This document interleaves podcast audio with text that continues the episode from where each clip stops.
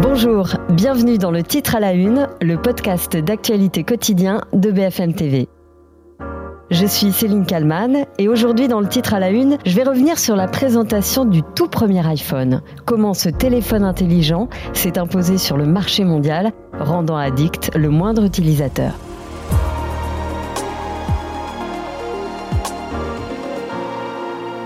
Il y a 15 ans, le 9 janvier 2007, Steve Jobs monte sur la scène de la convention Macworld à San Francisco, aux États-Unis. Des centaines de journalistes ont été accrédités.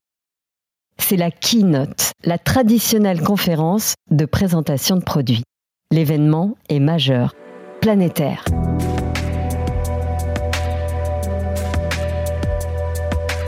Le légendaire fondateur d'Apple y présente le premier iPhone. À peine plus d'un centimètre d'épaisseur, mais un condensé de technologie. La possibilité d'accéder à Internet, de téléphoner et d'écouter de la musique le tout entièrement tactile et donc très facile à utiliser.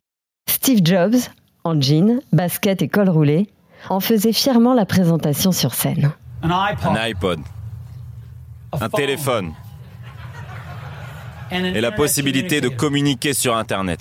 Un iPod, un téléphone. Est-ce que vous l'avez? Il ne s'agit pas de trois appareils séparés, mais un seul.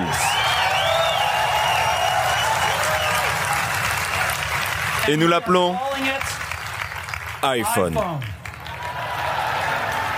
Aujourd'hui, Apple réinvente le téléphone.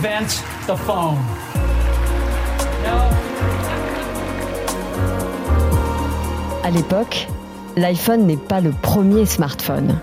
Nokia ou encore BlackBerry dominent largement le marché, tout comme Microsoft. D'ailleurs, le patron de l'époque, Steve Ballmer, avait affirmé que l'iPhone n'avait aucune chance de décoller.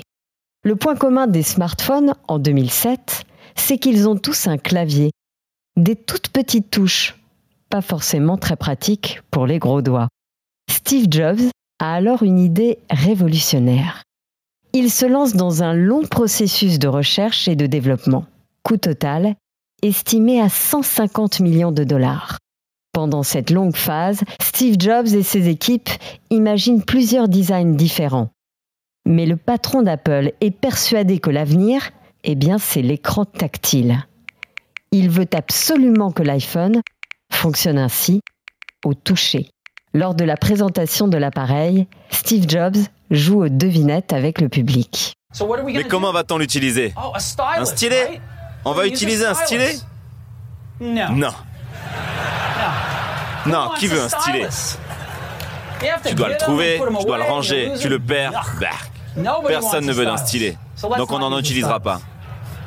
On va utiliser le meilleur appareil, celui avec lequel on est tous nés. On en a tous 10. On va utiliser nos doigts. Car nous avons inventé une nouvelle technologie appelée multitouch. Et c'est juste phénoménal. Ça fonctionne comme de la magie.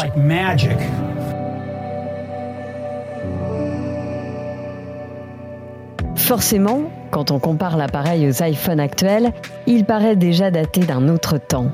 Mais en 2007, c'était révolutionnaire. Quelques mois après son arrivée sur le marché américain, l'iPhone arrive en France. Nous sommes le 27 novembre 2007. Plus de 2000 personnes se sont massées devant le magasin Apple sur les Champs-Élysées à Paris.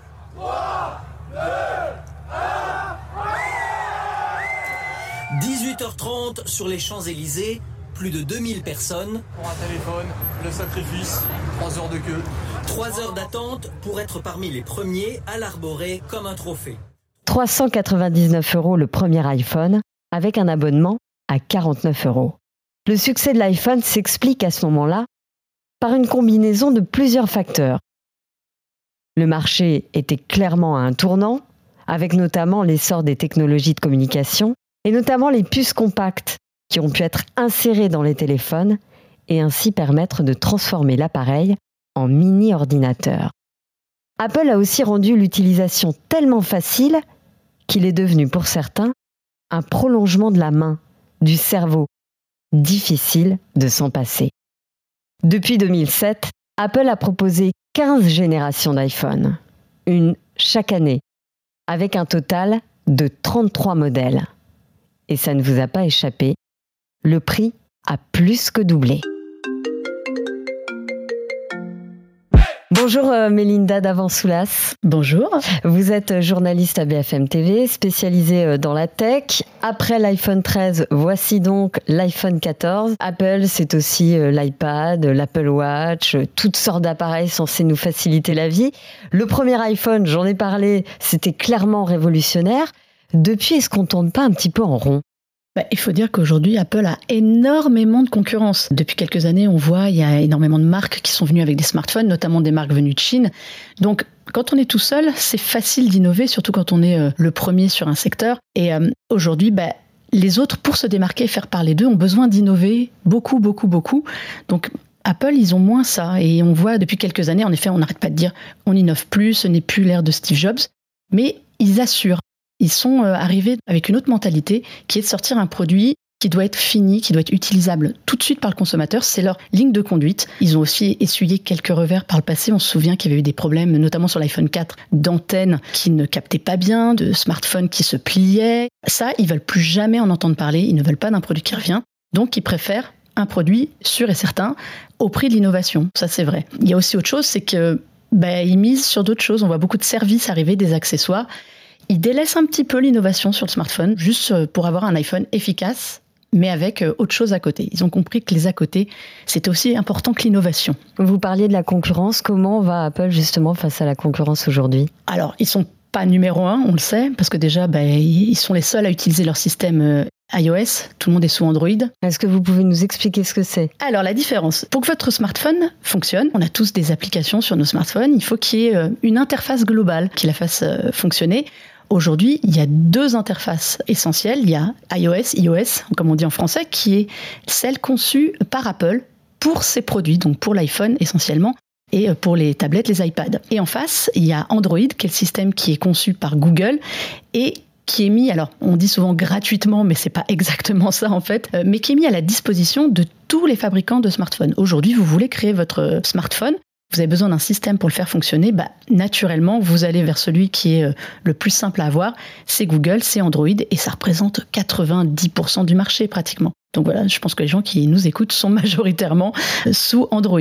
L'année dernière, Apple a été euh, accusé de ne pas respecter la réglementation européenne sur la protection des données personnelles. Est-ce que vous pouvez nous expliquer? Vous savez, en Europe, on a un système très particulier. On a ce qu'on appelle le, RGPD, la réglementation justement de la protection des données personnelles, qui fait que vous devez protéger les données de vos utilisateurs, c'est-à-dire ne pas les échanger, ne pas les monnayer. On sait que sur Internet aujourd'hui, l'or absolu pour les marques, notamment pour la publicité, ce sont vos données personnelles tous les renseignements que vous donnez de vous-même, mais aussi ceux qui sont stockés dans vos appareils. Et ça, faut les protéger.